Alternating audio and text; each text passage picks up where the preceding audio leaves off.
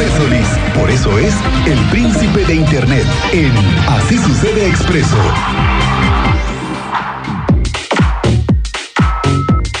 ¿Qué tal, señor Manuel Solís? ¿Cómo te va? Muy buenas tardes. Excelente viernes. Buenas tardes, señor Álvarez. Por fin, aquí en viernes, feliz de que esté llegando el fin de semana. Y que no haya tanto calor.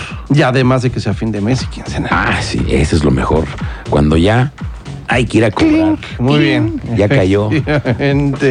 Bueno, ya y eh, hemos, hemos el otro día estábamos haciendo un ejercicio con nuestro auditorio de cómo le llaman cuando ya cae la quincena. Cuando cae la quincena. Ya chilló la ardilla y hay pero un montón, ¿no sabes?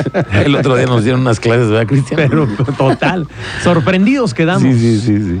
¿Qué onda, señor? Muy bien, pues a platicar hoy de personas que no están preocupados por eso, o dos personas que están preocupadas por otras cosas que son Mark Zuckerberg, el dueño de Facebook, y Elon Musk, el dueño de Twitter, quienes están nuevamente en un enfrentamiento verbal en Twitter y que a lo mejor escala a un enfrentamiento a golpes. Uh. A lo mejor puede, puede ocurrir. Jiu-Jitsu. Resulta que sí, empezaron a decirse cosas en Twitter y inmediatamente la gente de la OFC, la gente de esa liga de pelea de artes marciales mixtas, dijeron, nosotros lo organizamos, adelante, luego, luego, ¿no? Claro. Entonces parece que sí va muy en serio la posibilidad de que Mark Zuckerberg, una persona que conocemos, es más bien delgado, no se ve como una persona muy fuerte, y Elon Musk, que es más corpulento, puedan entrar al octágono a pelearse. Claro que hay octa- eh, pienso que Elon Musk está en una clara desventaja porque Mark Zuckerberg ha practicado Jiu-Jitsu, como usted dice, hace muchos años, que es este arte marcial brasileño favorito en la UFC. Entonces, posiblemente a Elon Musk le den su merecido. Es una cosa que todos estamos esperando, por supuesto. Y el héroe esta vez puede ser Mark Zuckerberg, pero además obedece a un enfrentamiento entre las dos compañías que viene de mucho antes y además que puede llegar a ocurrir que cambie el panorama tecnológico a nivel mundial. Le platico por qué. Resulta que a partir de que, de que Elon Musk se hizo cargo de Twitter, ha habido muchas críticas acerca de la forma en que se está manejando esa plataforma, acerca de cómo a través de los caprichos de esta persona se toman decisiones y que se está dando menos voz a periodistas, por ejemplo, a activistas, a gente que tiene cosas que decir y se están abriendo espacios nuevamente para personas que son racistas, homofóbicos, ya sabe, la peor calaña de personas. Entonces Twitter se ha convertido en un lugar que de ser la principal fuente de información más confiable a nivel mundial, se ha convertido en una cosa menos deseable que eso por las decisiones, pues a veces ilógicas o ideológicas o si se quiere caprichosas de Elon Musk. Por eso es que muchas otras plataformas están interesadas en hacer su propio plataforma de ese tipo de textos muy rápida.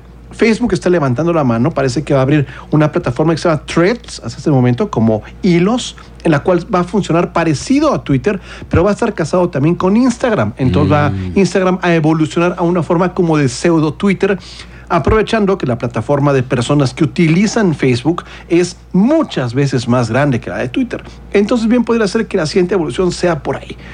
En el pasado, antes Zuckerberg y Musk habían colaborado de diferentes maneras, habían sido socios comerciales en algunas eh, ideas y algunas aventuras que funcionaron y otras que no funcionaron, pero ahora parece que han pasado a ser más bien como enemigos, lo cual es una tendencia entre muchas de las grandes corporaciones que antes colaboraban entre ellas y que poco a poco han estado rompiendo lazos. Un caso, por ejemplo, es el de Microsoft, también con Twitter, o con Google, o con Amazon, que son estos grandes conglomerados que antes trabajaban de manera compaginada y es cada vez más común que no sean compatibles los servicios entre diferentes plataformas. Entonces, esto bien puede ser una cosa chistosa e interesante y todo el mundo está morboso de ver si llegan a los golpes, pero es una muestra también de que el ambiente digital entre empresas se está convirtiendo en algo ríspido, algo árido, algo que no funciona y que puede ocasionar que haya problemas de usabilidad todos los días. Es algo que tendremos que ver. Ojalá que se resuelva a golpes y ojalá que se resuelva en el octavo. ¿Cuándo crees que podamos tener esa, esa noticia? Bueno, si lo va a dar alguien, va a ser la gente de la UFC, porque ellos son los encargados de hacer eso. Ahora, también hay una tendencia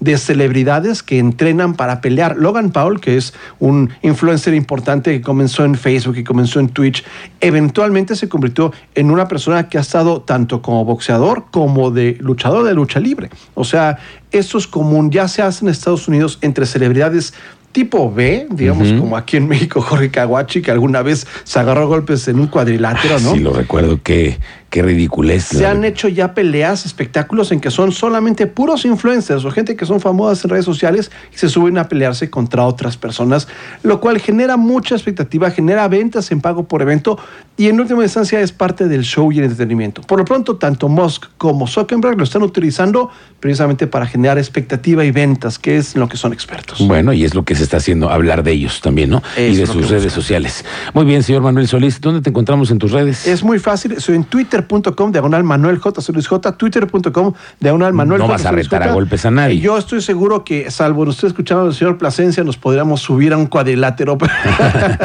Eso estaría padre, ¿eh? Muy bien. Bueno, señor Solís, que tengas un excelente fin de semana. Muchas gracias. Gracias, son las 2 de la tarde con